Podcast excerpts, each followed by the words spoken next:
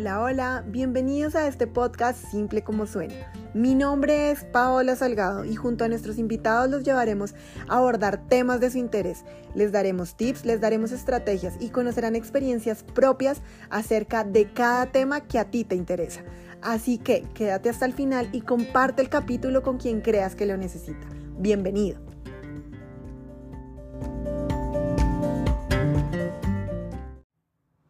Cada capítulo del podcast Simple como Suena es grabado totalmente en vivo.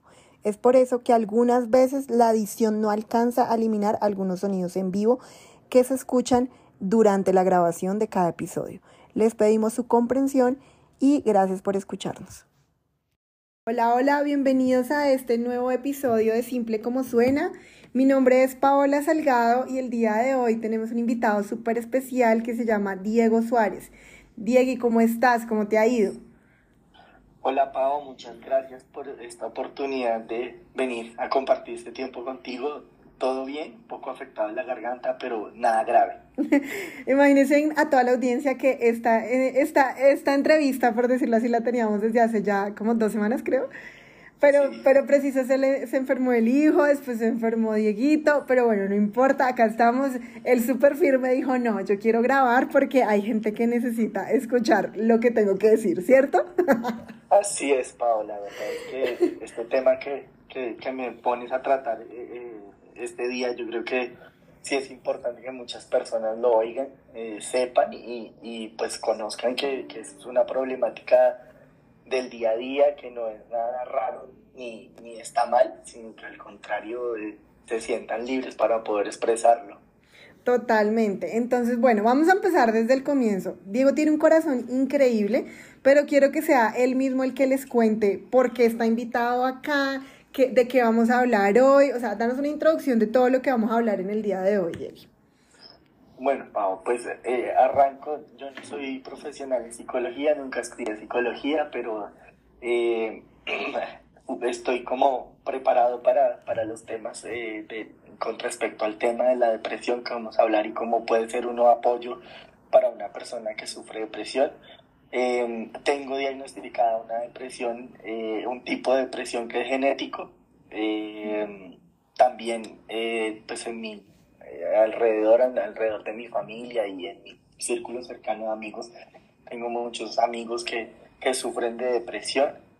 Eh, dentro de la iglesia a la que voy, hago parte de un equipo de personas que ayudan a personas que sufren de depresión. Entonces, pues también ha sido como ese, ese entrenamiento empírico eh, que tengo con, con, respecto al tema del manejo de la depresión y, y, cómo podemos ayudar a las personas pues desde, desde otro ámbito, no desde la psicología, sino siendo pues ese apoyo que muchas personas necesitan cuando, cuando uno no sabe qué debe hacer.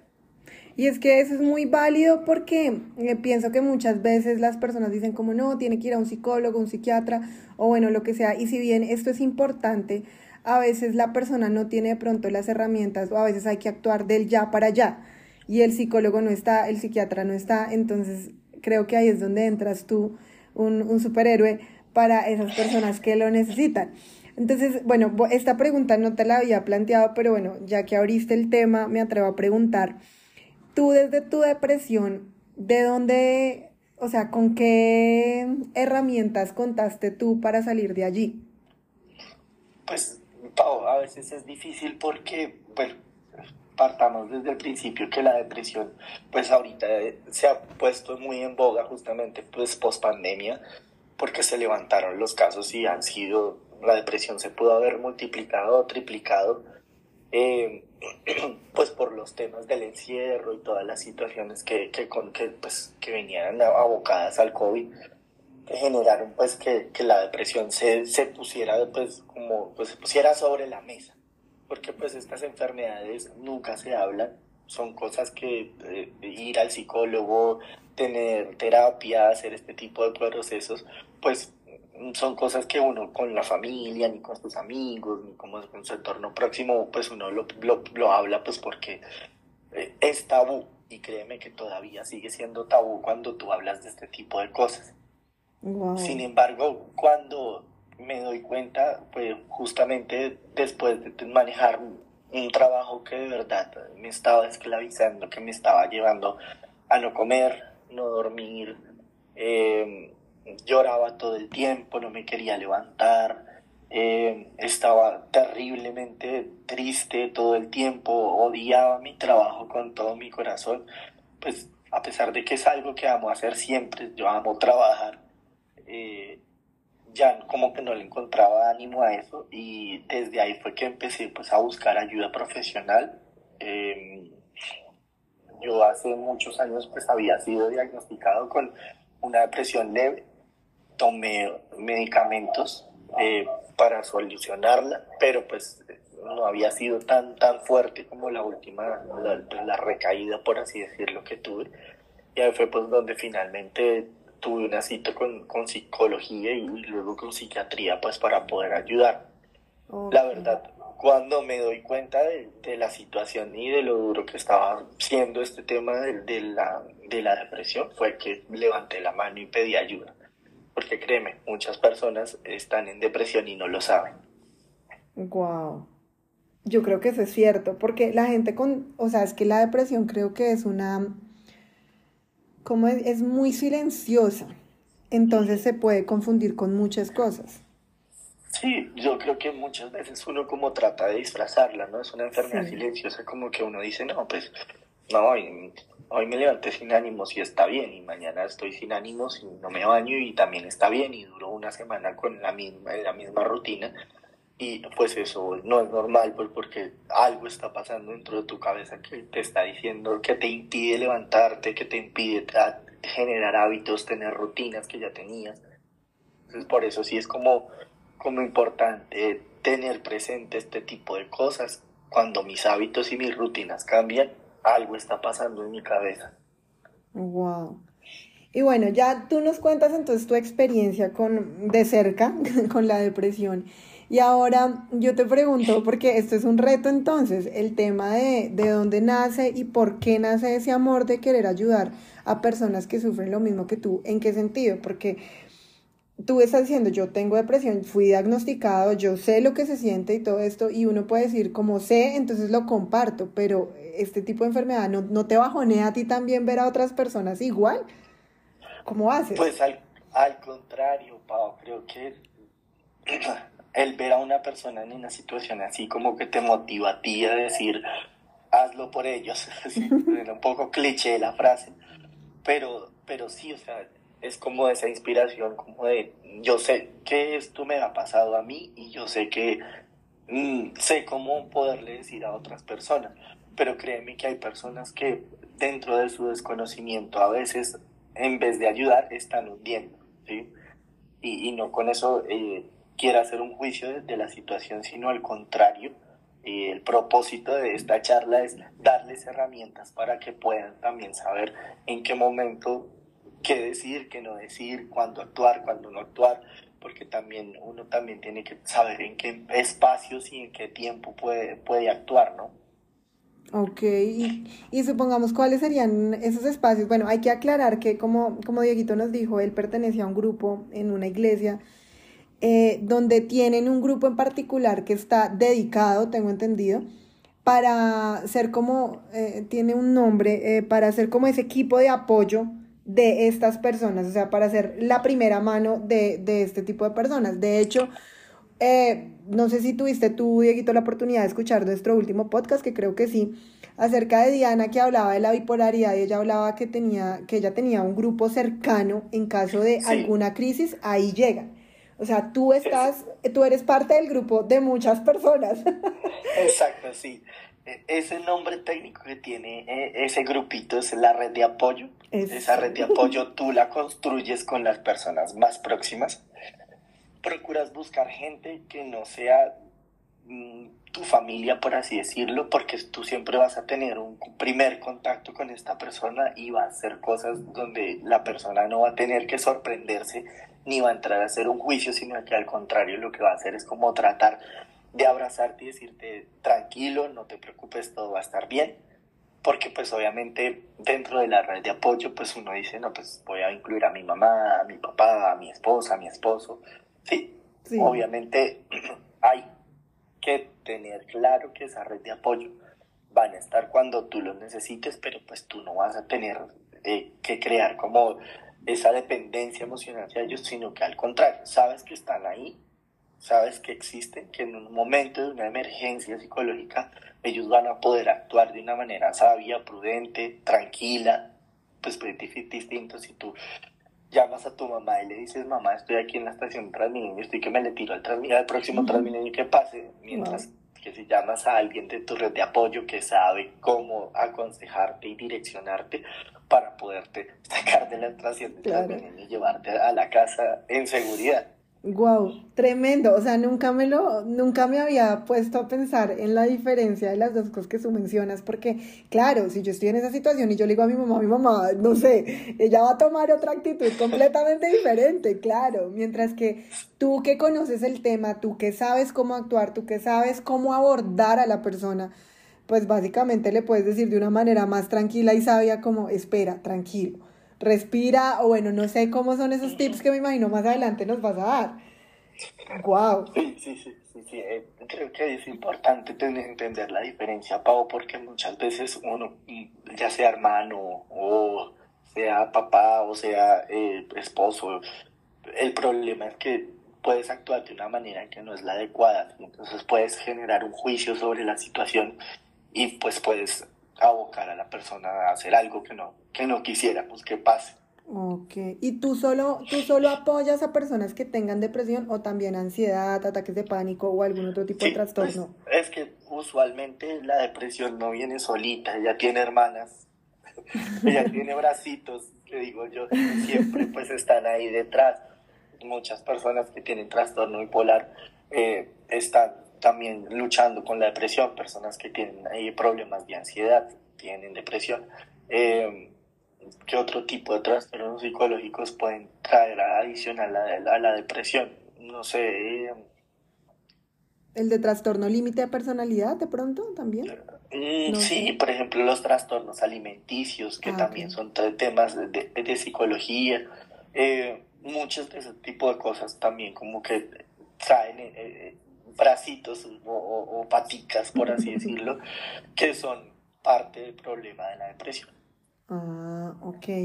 Bueno, ¿y tú cómo haces para no estresarte? Porque tú acabas de decir ese ejemplo súper fuerte de una persona que se quiere lanzar al Transmilenio para quienes no viven en Colombia, porque, porque audiencia, quiero que sepan que nos están escuchando desde Ecuador, Reino Unido, Canadá, Francia, ¿qué otro país me sorprendió? Perú, Chile, ¿Qué otro país? Me Brasil incluso. Pero bueno, para los que no nos escuchan aquí en Colombia, el Transmilenio es nuestro em, transporte público. Entonces son unos buses súper largos. Es el bus de nosotros y eso va a toda, pues más o menos, o sea, si uno se le atraviesa, hasta ahí llegó. Tú pones ese ejemplo súper fuerte y yo digo, ¿cómo haces tú para no, o sea, para tomarlo tan calmado, para decir, bueno, esta persona puede, está a punto de quitarse la vida o sea, ¿cómo haces para no cargarte? Porque si, si, yo me pongo en tu lugar, yo digo, no, yo ahí mismo le digo, no, espéreme, ya voy para allá y de pronto llego y ya es muy tarde.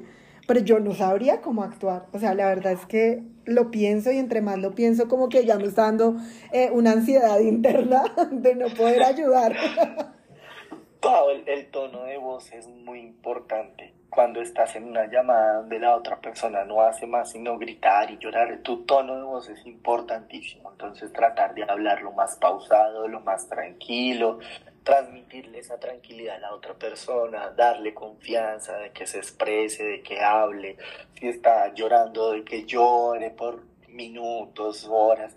Eso sirve para que la persona también como que se empiece a regular, hacer ejercicios de respiración con la persona, decirle listo, tranquilo, vamos a respirar juntos, no te preocupes, eh, de esta salimos. Entonces empiezas a hacer los ejercicios de respiración, inhalar por la nariz, exhalas por la boca, tres veces, pausa, vuelves y lo haces. Entonces ese tipo de cosas ayuda a relajar, esos ejercicios de respiración ayudan a relajar eh, eh, el sistema nervioso central y ya pues obviamente la necesidad de oxígeno del cerebro pues ya se suplió. Y ya el cerebro no está como un loco demandando un montón de cosas porque el cerebro empieza dentro de todos los niveles químicos que está enloquecido en ese momento pues necesita aire, necesita oxígeno. Y el tener una, o sea, tener esos ejercicios de respiración, hablar pausado, hablar claro, pues va a ayudar también a que la otra persona entienda las instrucciones que tú le vas a ir dando para que ella vaya haciendo pues conforme lo que vas diciéndole, porque si tú entras en angustia y también te empiezas a preocupar y empiezas ansiedad y también empiezas a respirar mal, pues todos respirando mal, es, es una bomba. Entonces, no, tratar de, de, relajarse, de, hablar pausado. Obvio, es una situación de emergencia. Sí, o sea, uno sabe que tiene que actuar inmediatamente. Pero hay que hacer preguntas puntuales, no hay que hacer preguntas bobas como, ¿pero por qué está allá? es una persona que está en una emergencia, no, no, no es porque está allá, sino tranquilo, dime dónde estás. ¿Estás acompañado? ¿Estás solo? Ok, estás solo, bueno, eh, ¿quieres que vaya hasta allá? ¿Quieres que hablemos? Quédate en el teléfono y hablamos. Listo. O sea, es no soltarlo, es no soltar a la persona. No, hasta que tú te estés seguro de que la persona está en un lugar seguro. ¿Sí? Wow, tremendo. ¿Y tú Porque pues obviamente es, es difícil. Claro. Uno desde, desde, el interlocutor estar viendo a una persona que puede estar parada en un puente peatonal lista para lanzarse o lo que te, el ejemplo que te ponía ahorita, una persona que puede estar en una avenida esperando que pase un carro y, tirársele el carro o no sé, eh, puede estar solo en su casa mm. con un frasco de, de, medicamentos o, de algún veneno listo para tomárselo. Entonces toca tratar como de, de, espere, tranquilo, eh, pues ahorita la tecnología ayuda, una videollamada, no tratar de garantizar esa seguridad en, la otra persona y que la otra persona pues también esté segura. Ahora el tema también súper, creo que lo más retador de toda esta situación es que de alguna manera tú te ganas la confianza de todos ellos. Te la ganas a tal punto de que cuando estén en esa situación límite es a ti a quien llaman. Y creo que eso es un reto y al mismo tiempo una, red, así como Spider-Man, una gran responsabilidad. o sea... Pues, Pau, a veces es, difícil ganarse la confianza porque pues obviamente yo soy el desconocido, obviamente muchas veces dentro de los procesos de las personas que he acompañado, yo soy el, el aparecido. Yo creo que uno como amigo puede ser la red de apoyo de, su amigo en depresión y, sin saberlo puede ser la, persona que él va a llamar cuando esté en peligro. Ahí es donde uno también tiene que eh, ser astuto, tener herramientas, porque créeme, tu amigo, tu amigo no va a llamar a su mamá a decirle que está mal, no, te va a llamar a ti, te va a echar el rollo y muchas veces las personas en depresión pues te dicen, te cuentan cosas que para ti son bobadas, y perdónenme si cabe el término, eh, pero para ellos son demasiado importantes. Y el oírlos, que te cuenten esas cosas, el poderlos acompañar y decirles tranquilos, de esta también vamos a salir, yo sé que esto es difícil, pero ánimo, hay una vida por delante. Eh, usted tiene mucho por dar, las personas en depresión entran en un proceso de negación hacia ellos mismos terrible, ellos no valen, ellos no son importantes para nadie, eh, ni para ellos mismos, eh, las cosas, sus dones, sus talentos, son, son personas que tienen muchas cosas para dar y el reconocerle esas cosas ayuda un montón para poderlos levantar también y que se sientan amados, que, que desafortunadamente eh, eh, eso es lo que pasa a veces. El, el proceso de, de, de, la depresión es, es, tan fuerte que ya el rechazo a la vida, el rechazo a ellos mismos es, es tan grande que no hay esperanza. Y muchos de ellos usan esa expresión. O sea, para mí no hay esperanza. Es mejor apagar y, y vayámonos de, de, esta fiesta y, y dejemos que aquí todo el mundo haga su fiesta porque eh, están en esa negación continua y es difícil. Y a veces te esperas es como animarlos, pero muchas personas a su alrededor lo que hacen es como anularlos o minimizarles el problema, como no, pero eso es una bobada. mire que esto se soluciona así. No, no, hay veces las cosas que ellos tienen que expresar, los sentimientos que tienen que expresar, hay que validarlos y decir, sí, estoy de acuerdo que estés enojado, estoy de acuerdo de que estés frustrado, pero bueno, vamos a buscarle la vuelta a la situación para poder ayudarte. Porque es, lo que te decía, a veces uno dentro de su desconocimiento tiende a minimizar muchas de las cosas que las personas eh, en depresión eh, sienten o, o quieren decir o pues no opinan, pero son sentimientos profundos que de verdad tienen que exteriorizar pues para poder eh, sacarlos y poderse sentir un poco más cómodos y no que eso se vuelva el pensamiento recurrente porque es lo que pasa también claro. en pensamientos recurrentes.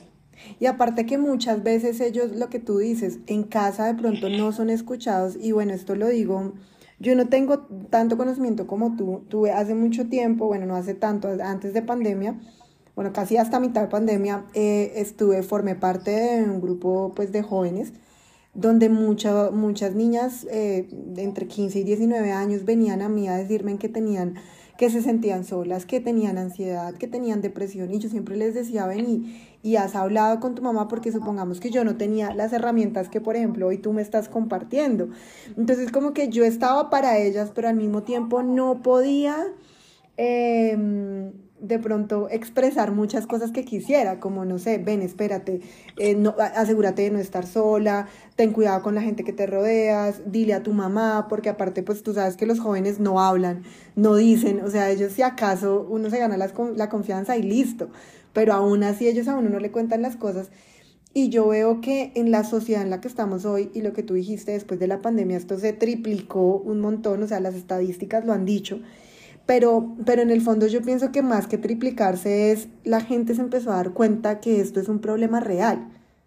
Y lo que tú dices me parece súper acertado, no minimizar, o sea, si nos están oyendo y alguien les está diciendo, si ustedes en estos momentos escuchando este tema dicen como, uy, tal persona me dijo, me siento mal, siento que no valgo, siento que la verdad no tengo un propósito, moscas porque yo pienso que eso es como un, una red flag de ojo, ojo, ojo, hay algo que no está bien en esa persona y hay algo que está necesitando esa persona.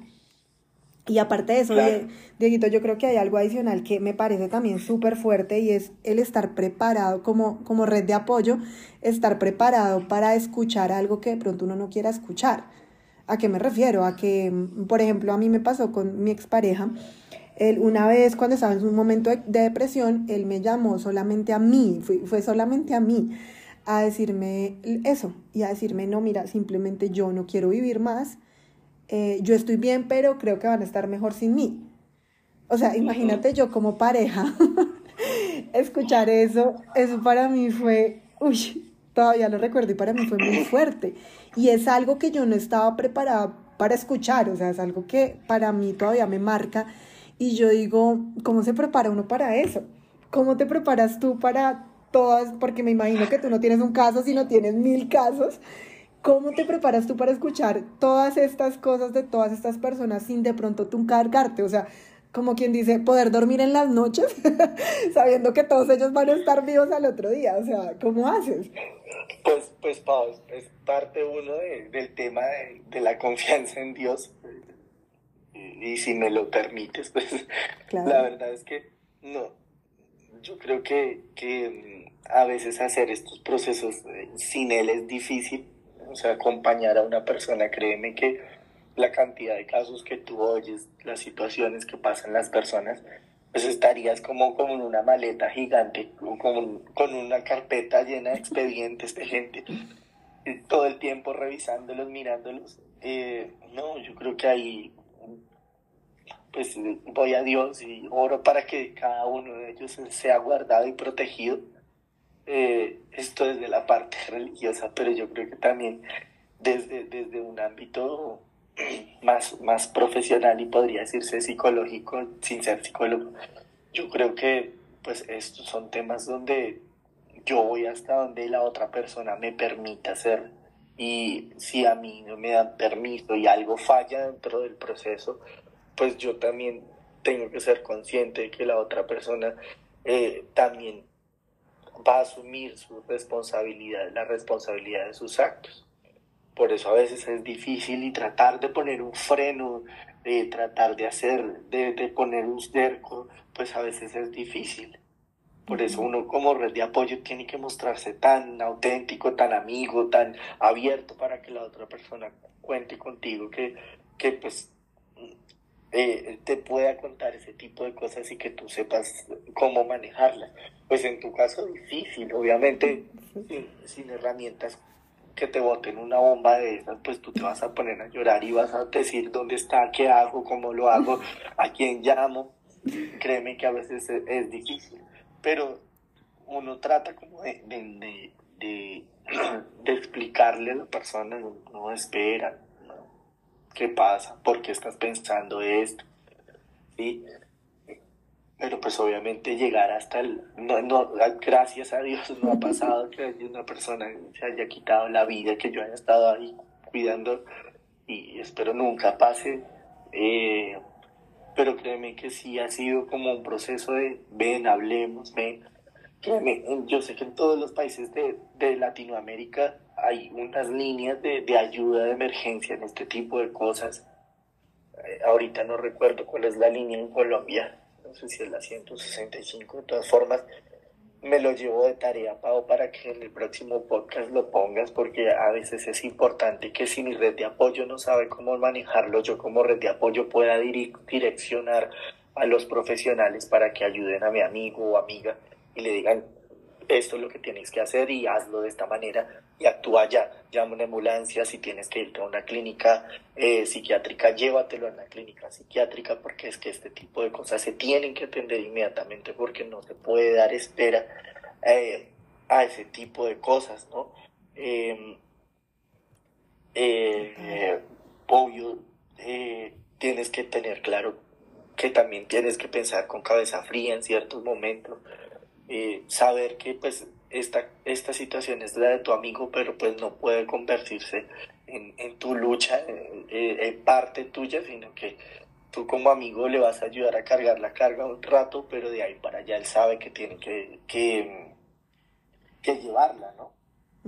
Es difícil, pero a veces toca. Entonces, por eso sí, sí es importante que, que, lo, que lo tengamos claro. La línea, la línea 106 aquí en Colombia, eh, si hay algún un tipo de algún tipo de emergencia, eh, para que pues la tengamos presente. Si como red de apoyo no sabemos qué hacer, pues una llamadita a la línea, mi amigo, mi pareja, esposo, familiar, esta, me acaba de manifestar esto, no sé cómo manejarlo eh, en dirección, qué hay que hacer, y creo que es importante también, pues porque mm, no no la sabemos todas.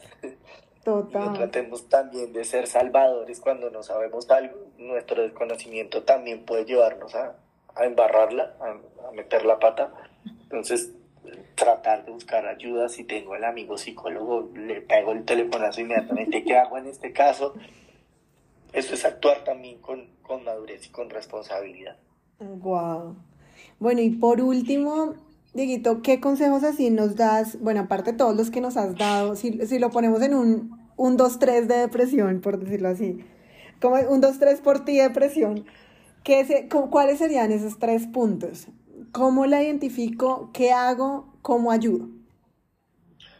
Bueno, ¿cómo la identifico? A veces es sutil, es difícil y, y pues tú lo mencionabas, Pau, a veces uno ni cuenta se da. El amigo te está diciendo, no, me quiero levantar, o el amigo lleva tres días sin ir a la universidad sin razón aparente, no, no hay una gripa, no hay una enfermedad, nada, no quiere ir levantarse para ir a la universidad, o no quiere ir al colegio, no sé, ese tipo de cosas como que, bueno, telefonazo, hola, ¿cómo vas? ¿En qué andas? No, pasó esto.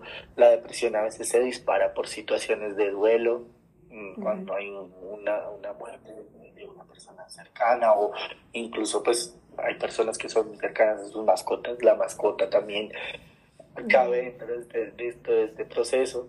Eh, no, pues usted sabe, pasó esto, o ah, viene pasando esto, mis papás se están separando, no sé, tantas cosas que pueden generar ese, disparar la depresión así. Entonces ya ahí es una, una alerta, ¿no? O sea, como notar el cambio de la persona, de pronto si hay un cambio, hay que... Cuando cuando cambia hábitos y rutinas, ya hay una, una, una red flag. Ya ahí tú sabes que, que hay que actuar. Eh, cuando tú como hermano o familiar de una persona ves que ha cambiado sus hábitos radicalmente, hay que entrar a averiguar qué pasó. ¿Sí? Esto también es una ayuda para los papás, si nos oyen papás.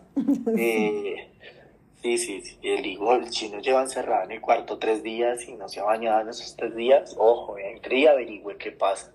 Pues porque no es normal, ¿sí? Ok, y no lo dejen tampoco ahí encerrado, por ahí lo castigan y el feliz encerrado, quién sabe, pues pensando tantas cosas, ¿no? Ese, ese, tipo de cosas pueden pasar, ¿no? Uno dentro de su ignorancia pues lo castiga y está encerrado juicioso, pero no sabemos qué puede estar planeando en su cabeza allá adentro, ¿no? O sea, en, el encierro. Wow. el segundo punto que me decías, ¿cuál era? Yo soy de... Tranqui, eh, era como...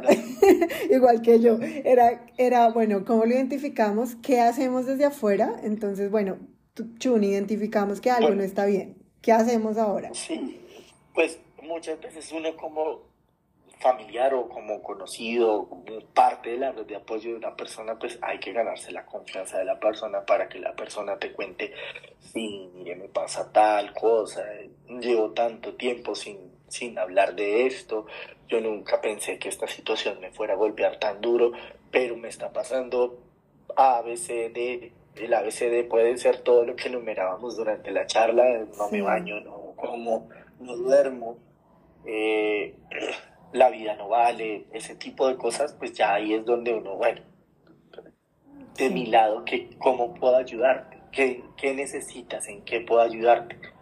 Y muchas personas eh, eh, están, no, pues que la situación en mi casa es muy difícil, es insostenible, listo. Pues trata como de estar el menor tiempo en casa, no como me voy a largar de la casa. Eh, tú tienes, no sé, tú tienes un colegio, una universidad, pues, eh, ser responsable con esas cosas, aunque no lo quieras hacer.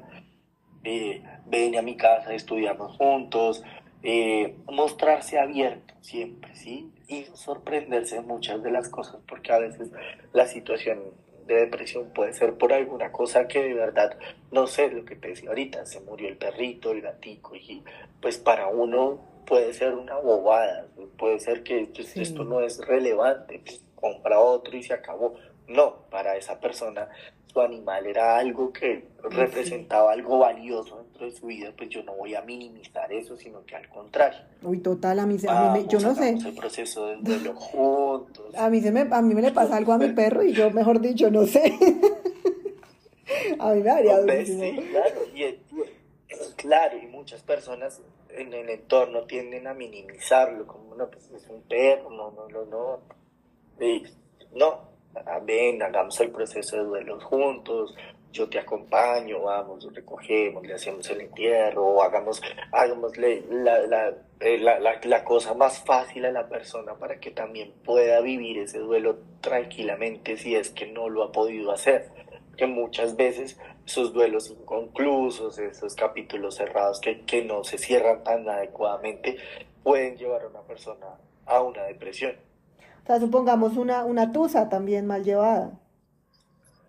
Exacto. Eh, una tusa mal llevada te puede llevar a un montón de estadios. Entonces te puede llevar a que voy, me borracho, eh, me drogo, la paso chévere, pero después sé que todavía está la tusa ahí y la verdad es que es tan fuerte el vínculo que tenía con esa persona que el romperlo me ha costado, entonces si ella no me contesta, eh, la llamo todo el tiempo, lo llamo, lo que sea, bueno, eh, estoy ahí insistente, pero no, no hago nada, ya como me, me contestó, la vi feliz, entonces yo no le importé y empieza ese proceso como de me abstengo, me abstraigo y empiezo a, a entrar en depresión por la, por, por la situación. Entonces ya no como, no me duermo, no baño, no, hago un montón de cosas, cambio mis rutinas, mis hábitos, eh, negocio hasta un montón de cosas y, y, me olvido de quién soy yo y de lo que tengo que hacer, que es lo importante. Wow. Bueno, entonces, recapitulemos. Entonces, bueno, identificamos cuando la persona cambia de hábitos, cuando ya definitivamente estamos notando algo diferente, algo realmente diferente en esta persona que se ausenta, papás si de pronto sus niños ya no hablan, se encierran mucho, están muy ensimismados, también puede ser como una alerta.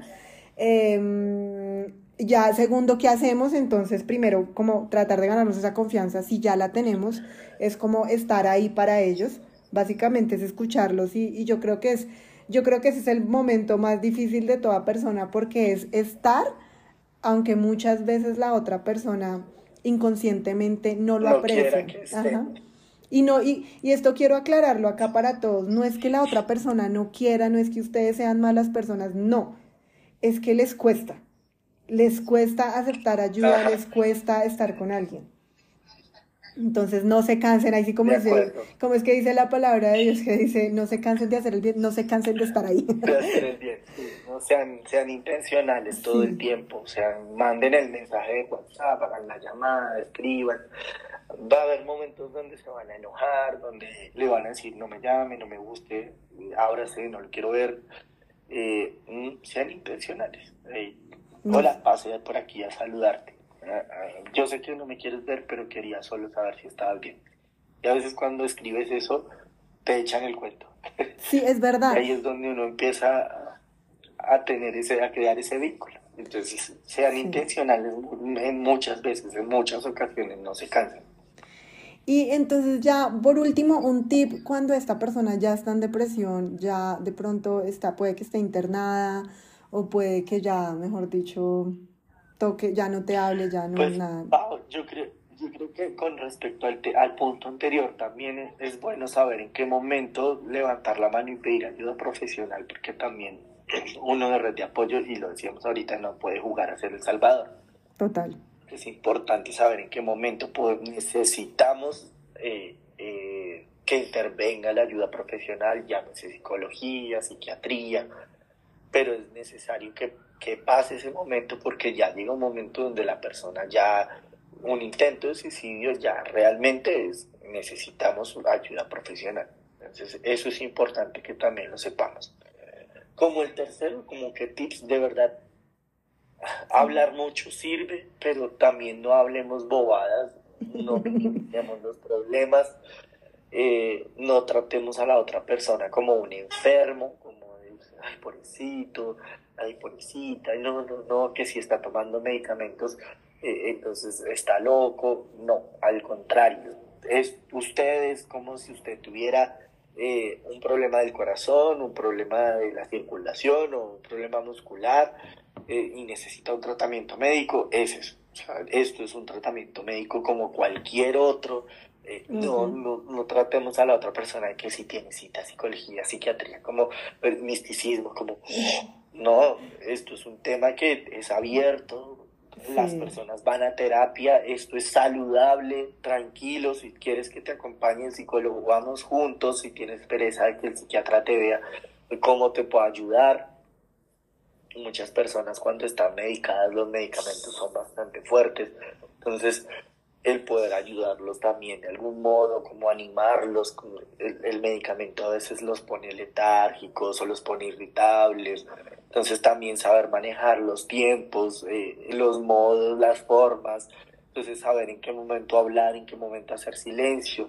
Eh, eso es, eso es importante, uno como red de apoyo saberlo, porque mm, si está todo intenso todo el tiempo y la persona está irritable porque le acaban de cambiar el medicamento y le pusieron otro distinto, pues no, o sea, amigo, ¿quieres que hablemos? No, no, no quiero hablar, listo sé el momento del día de mañana, oye, ya estás listo para hablar, sí o sí quiero hablar. Pero saber ese tipo de cosas, eh, él, me refería a no decir bobadas, porque a veces en, nuestro desespero como que tratamos de, eh, de, de, decir un montón de cosas y sale una verborrea y toda rara y no, se, sea puntual en las cosas que quieres hablar con la otra persona, que quieres saber de la otra persona. ¿Estás bien? ¿Si has comido? ¿Estás durmiendo? Bueno, chévere. Muchas personas de, de estas se aíslan terriblemente y a veces ni contestan. Dejo el mensaje tiro la semilla, sé que en algún momento me va a contestar. Si ya llevo tres días sin contestarme, pues una llamadita. Sí, porque también es importante estar, o sea, estar pero no ser invasivo, sino estar pero que la persona sepa que estamos. Sí, no, estar sin estar, por así decirlo. Sí, y no cansarse de estar, que a veces eso es difícil también, no cansarse. eso es lo más importante, ¿no? No, no, no hay que cansarse porque de verdad llega un momento de frustración y me ha pasado donde, pues para qué lo llamo, pues, siempre me contesta con dos piedras. No, no me importa, se lo llamo y lo jodo y le escribo y si tengo que ser cansón, soy cansón pero pues sabiendo el límite, ¿no? De la otra persona, si ser invasivo, eh, sabiendo pues que también que la otra persona también tiene sus responsabilidades, porque si lo llamo a la hora de su horario laboral o de la universidad o el colegio, pues no está bien, ¿sí? Sí. Que por eso era lo que te decía del tema de, este red de apoyo, tu mamá o tu hermano no podrían ser porque eh, la mamá es intensa y todo ¿cómo está? ya comió, ya comió, pero ¿qué hubo? ¿Ya comió? Exacto, sí, entonces, no, la red de apoyo pues sabe que está presente, te motiva, te ayuda, te empuja, pero pues no es una mamá ni un policía y eh, todo el tiempo siendo cansado. Ok. Wow, Dieguito, el tiempo definitivamente vuela. Pero te quiero agradecer, realmente quiero mm, felicitarte por esa labor tan linda que haces con todas las personas que ayudas. Realmente es bonito ver el corazón que tienes, ver también el corazón que tienen todas estas personas que forman parte de este grupo. Y, te admiro, te admiro a ti porque tú llevas esta enfermedad y no solo la llevas, sino también la sabes, mm, la llevas con amor, mejor dicho. Entonces te felicito por eso, te felicito por todas las personas que ayudas, en serio, bendigo tu corazón, bendigo tu vida, a tu familia, tienes una esposa espectacular que espero próximamente también esté en un episodio con nosotros. Claro, que ella es una emprendedora total. no, y, si necesitas hablar temas de dependencia emocional, eh, ella te puede dar clase porque es ilustrada en el tema. Wow, o sea, ya tenemos, ya tenemos otro capítulo, mejor dicho, contactándola en 3, 2, 1 armar otro capítulo de dependencia emocional. claro que sí. Pero te felicito, Dieguito. Muchísimas gracias por toda la información valiosa que nos compartiste, por tu experiencia, por los tips, por todo, todo, todo, todo. Realmente es muy valioso y creo que mucha gente hoy en día necesita escucharlo. Em, y ya, creo que eso sería todo. Muchas gracias. No, Pau, a ti muchas gracias por el espacio. Espero que sea de construcción y de bendición para muchos. Claro que sí. Gracias a todos los que se quedaron hasta el final y nos estaremos escuchando en otro capítulo. Chao, chao.